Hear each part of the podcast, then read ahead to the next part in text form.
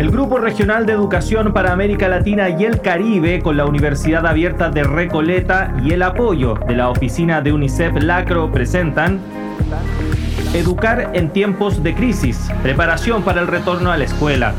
Curso que aborda el desafío del retorno a clases presenciales para las comunidades educativas. Conduce la periodista Muriel Rivero.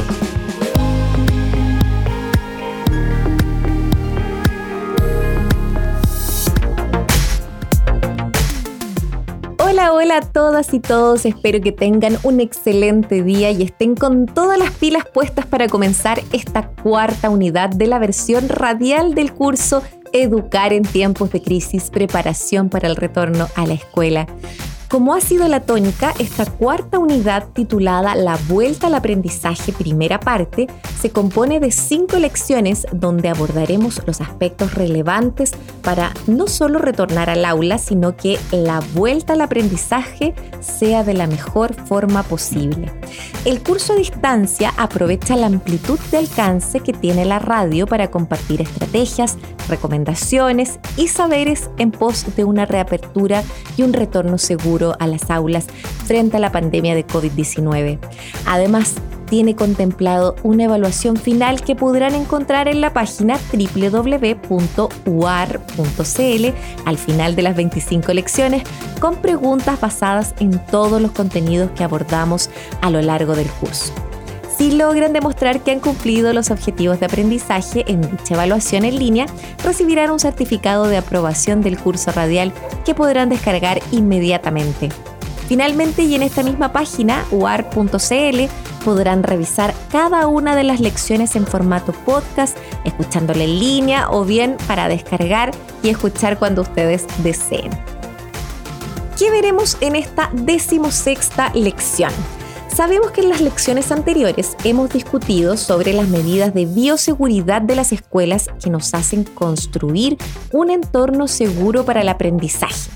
También abordamos la promoción del bienestar y el apoyo socioemocional necesario a la comunidad escolar para prepararnos para el aprendizaje. Iniciaremos entonces en esta unidad y lección con un caso de estudio de Soraya, profesora y madre de un adolescente que puede observar esta vuelta al aprendizaje desde ambas dimensiones. ¿Cómo ha cambiado mi vida con la pandemia? Bueno, en primer lugar, ahora estoy soltera, por lo que me tengo que ocupar de Pablo prácticamente sola. Por cierto, mi nombre es Soraya. Además de madre, soy profesora Así que puedo vivir ambas caras de la moneda en este retorno a la escuela después de tiempos bastante extraños y difíciles. La verdad es que ahora, que lo pienso con la cabeza fría, el papá de mi hijo no aportaba mucho más en el hogar. Por ejemplo, en los primeros meses del encierro, juraba que lo tenían que atender, no ayudando en casi nada con las labores del hogar. Gracias a estas actitudes y bueno, por problemas que venían de antes, nuestra convivencia se hacía insoportable en el encierro. Lo que me preocupaba más que todo por mi hijo Pablo, ya que esa violencia de una u otra forma lo afecta. Se le nota tenso, poco comunicativo, sin mucho ánimo ni interés. Sus notas han bajado, le cuesta concentrarse cuando hace las guías y yo no puedo ayudarle mucho, ya que la carga laboral en este tiempo ha sido absurda. No solo porque él se ha visto afectado por el encierro, en mi caso, además de soportar mi situación personal y amorosa a lo laboral, me exigen manejar herramientas que ni siquiera sabía que existían. Además, me cuesta mucho ser flexible en mi vida, para bien o para mal. Tras un año y medio he tenido mi propio proceso de aprendizaje. Primero que todo, después de que mi expareja se fue de mi casa, las cosas mejoraron con Pablo. Una preocupación menos, y que también hace darme cuenta de la importancia del hogar en el estado socioemocional de los estudiantes. Quizás a muchos les pasó lo mismo que a Pablo. Quizás han tenido peores vivencias, quién sabe. Por eso mismo, en este tiempo he aprendido a flexibilizar mis expectativas y no ser tan severa con ellas y ellos o conmigo misma. Este tiempo también me ha ayudado a ser capaz de sobrellevar esas famosas clases a distancia, abordándolas creativamente y entendiendo las dificultades de pasar horas frente a una pantalla por parte de mis estudiantes.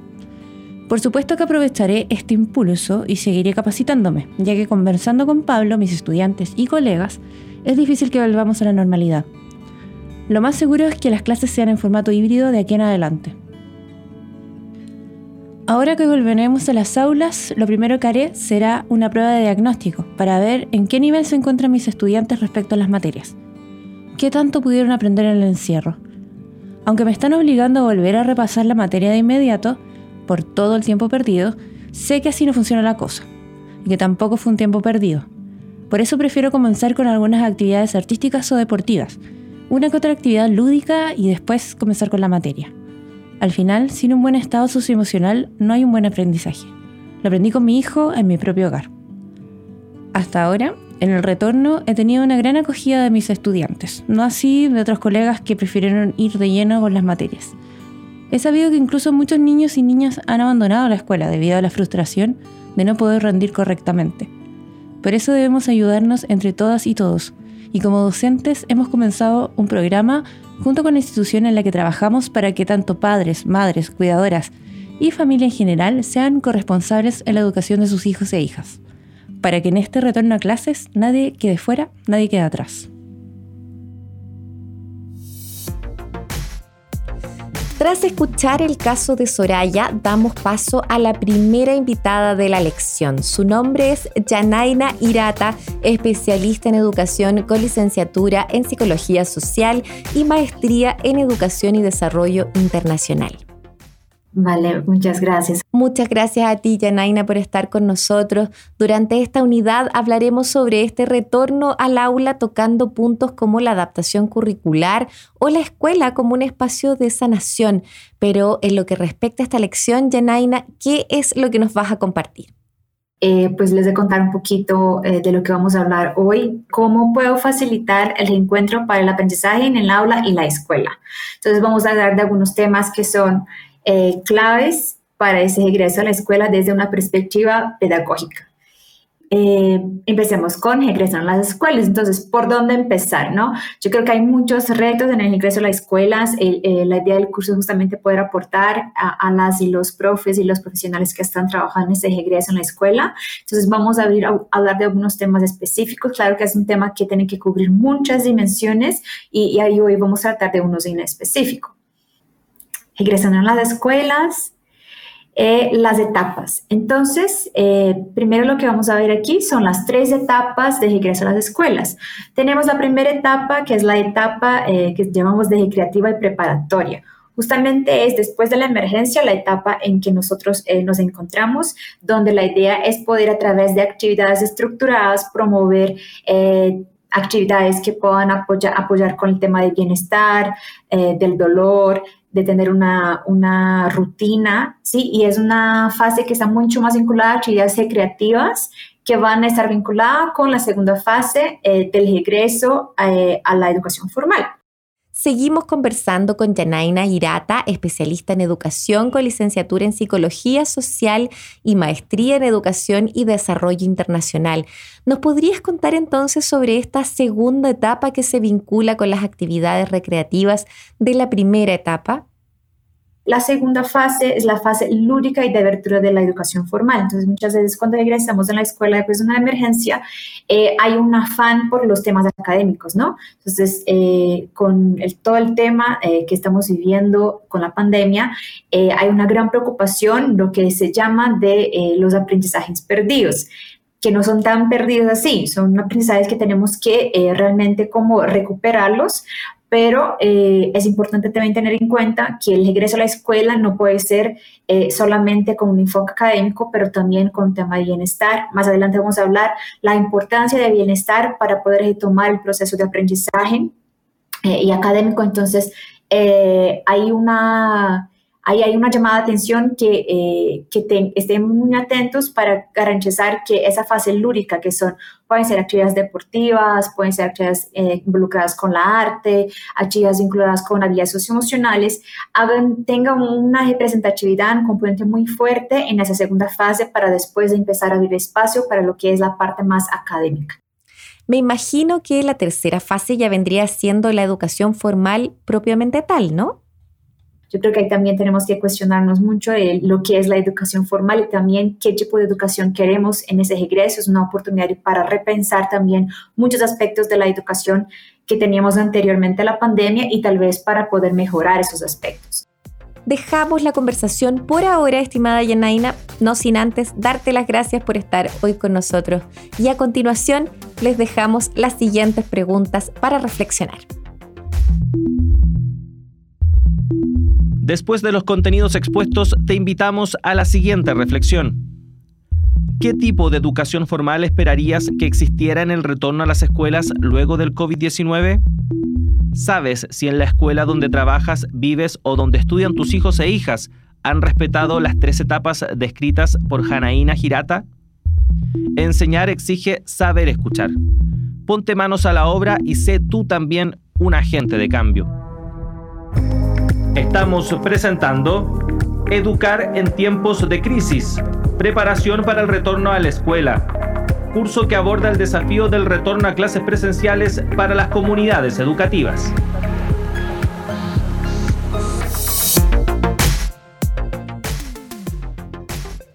Iniciamos este segundo y último bloque de contenidos de la decimosexta lección titulada Un retorno basado en el cariño de nuestro curso radial Educar en tiempos de crisis, preparación para el retorno a la escuela.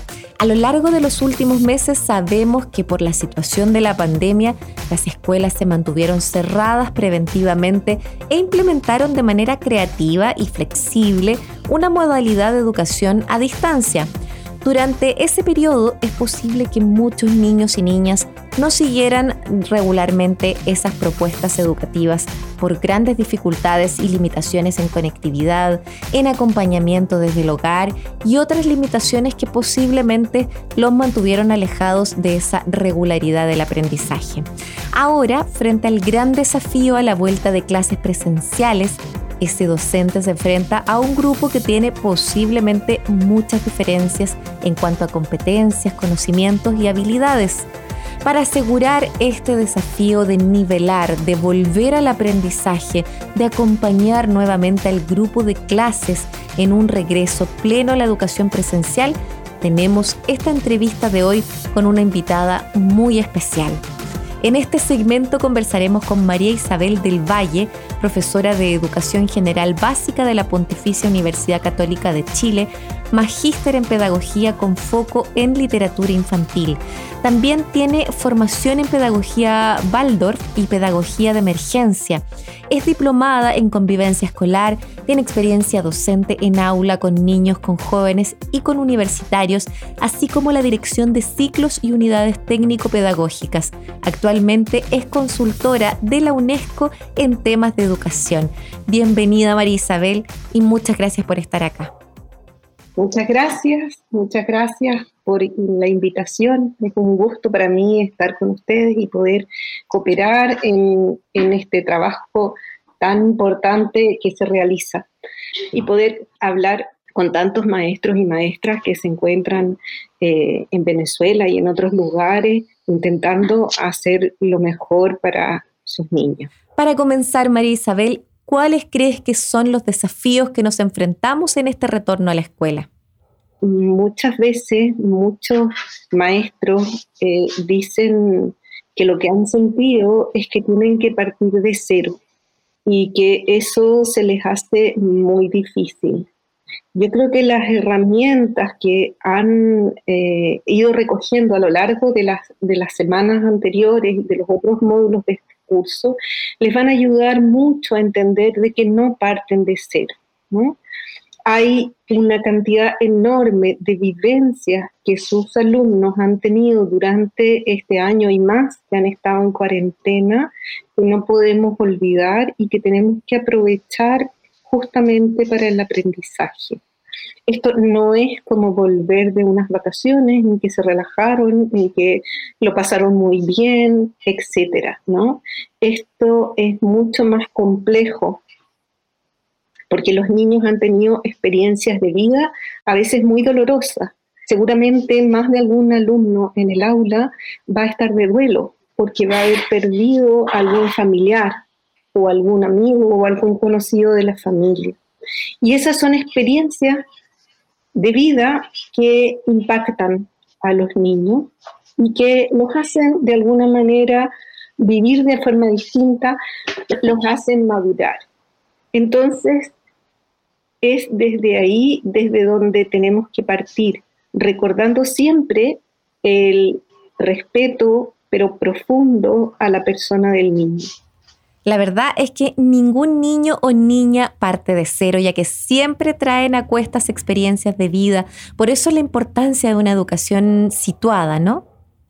Los niños no están en cero, están con muchos, muchos aprendizajes que tal vez no tienen dónde vertir, desde dónde conversar. Y el aula puede ser un elemento maravilloso para hacerlo. Cuando un niño está en un proceso de duelo, tal vez esté un poco congelado y necesitemos descongelarlo, ¿no? En este sentido de quedarme como que no sé qué hacer, en ese sentido digo congelado. Y todos los, los, aprendizajes que tienen que ver con el arte y con la educación física son oro puro para comenzar el trabajo escolar. El, quedarse congelado en situación de trauma, y, digo trauma en el sentido de una situación que no, me siento capaz de, superar, puede, em, puede ir trabajando por las artes que van como descongelando, volviendo a los ritmos.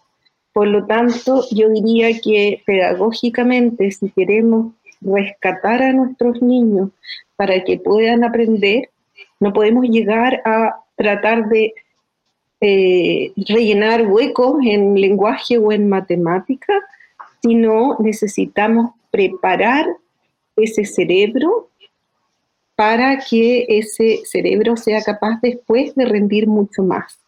Y sabemos que todos, todos, eh, todo entra a través del de el cerebro mamífero o el emocional, y si la emoción, si eso no está conectado con el neocórtex, con, con el de pensar, los niños no van a poder aprender. De ahí también la importancia de las tres etapas del regreso a la escuela que Janaina nos ha hablado en el segmento anterior. Toda la información necesita partir de una forma amorosa, tranquila, sencilla, que no despierte las alertas de los niños, porque si los niños se sienten atacados o estresados, no van a poder concentrarse, que es lo que ha ocurrido cuando los colegios vuelven a intentar eh, ir poniendo materia, materia, materia para ganar los tiempos perdidos, sino, eh, si no tienen este proceso de ir como sintiendo que la escuela no es un ente estresor y que es una institución capaz de reconocer aquello que les ha ocurrido y aquello que ha pasado en todo este tiempo. Partir con em, elementos de arte es una posibilidad real, pero elementos de arte que les lleven a poder expresarse, a poder fluir. Por ejemplo, una actividad maravillosa con la que pueden comenzar es a trabajar dibujando el agua. ¿Por qué? Porque el agua es un, elemento muy natural que tiene las características que nosotros queremos que los niños tengan, que es el de fluir. Entonces, si yo puedo inventar actividades en que me mueva como el agua y después dibuje el agua y juegue con esta, con esta agua, eh, el cerebro rápidamente se va a poder relajar y va a estar en un estado mucho más propicio para poder ir aprendiendo. Agradecemos nuevamente a María Isabel del Valle por esta conversación y antes de culminar la lección me gustaría compartir con ustedes algunos extractos del módulo 3 del texto Preparados para volver a la escuela elaborado por UNICEF.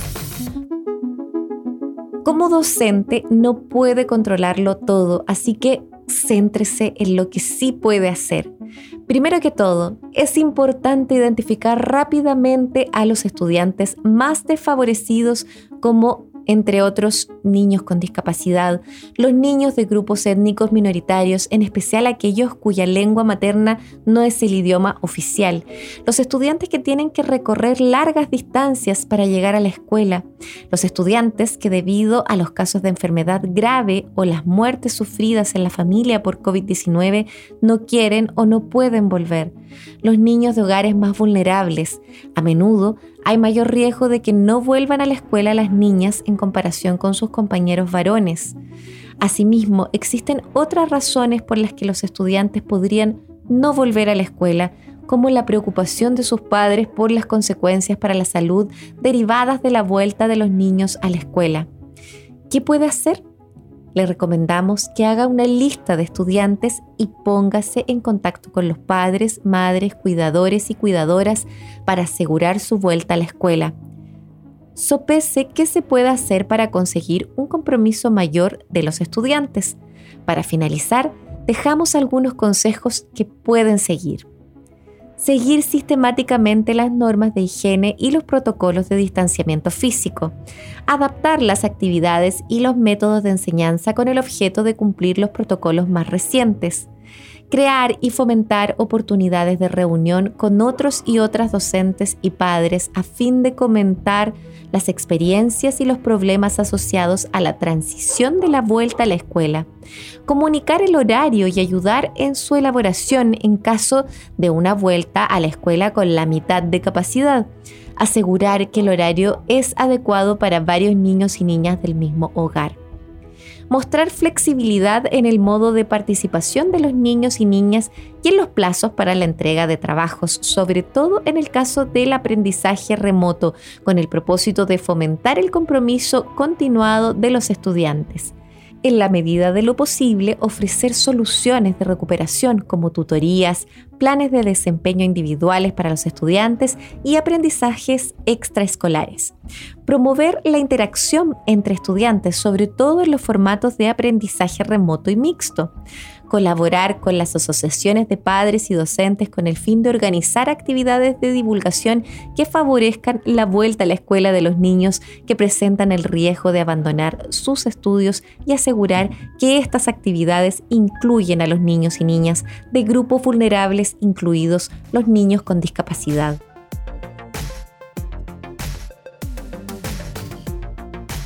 Agradecemos su atención y audiencia, queridas y queridos estudiantes, y a continuación les dejamos las siguientes preguntas para activar lo que hemos aprendido.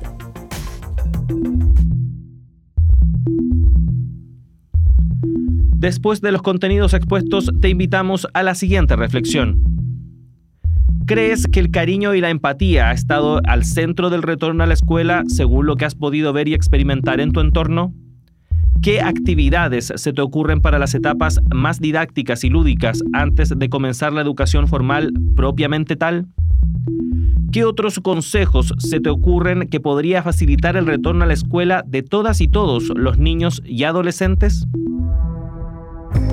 Estamos presentando Educar en tiempos de crisis, preparación para el retorno a la escuela curso que aborda el desafío del retorno a clases presenciales para las comunidades educativas.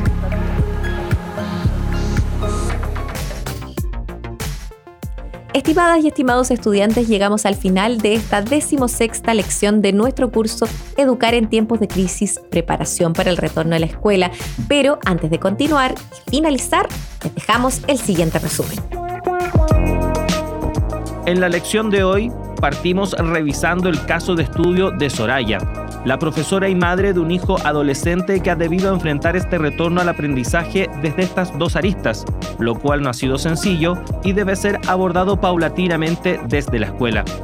Por lo mismo, siguiendo el caso de estudio, Hanaina Hirata nos habla sobre las tres etapas que la escuela debería seguir para este retorno al aprendizaje, si es que se busca que dicho aprendizaje sea significativo y no simplemente cumplir con el currículo exigido. Siguiendo esa misma línea, conversamos con María Isabel del Valle, quien aborda la importancia de tratar la educación desde el amor y el cariño, transformando la escuela en un espacio que cuida y no estresa, donde se entrega una enseñanza formal, pero también se abordan aspectos socioemocionales importantes e imprescindibles para el crecimiento de un ser humano. más aún considerando lo que la pandemia ha producido en miles de familias a lo largo del mundo. Finalmente abordamos una sección del tercer módulo del texto Preparando para volver a la escuela de UNICEF, en donde nos enfocamos principalmente sobre el retorno de las y los estudiantes a la escuela, principalmente aquellos grupos más vulnerables como las estudiantes mujeres por sobre los varones, quienes pertenecen a grupos étnicos o quienes caminan grandes distancias para llegar a sus escuelas les invito a revisar los principales aspectos tratados en esta lección, como también si lo desean descargar este y todos los episodios en la página uar.cl, www.uar.cl.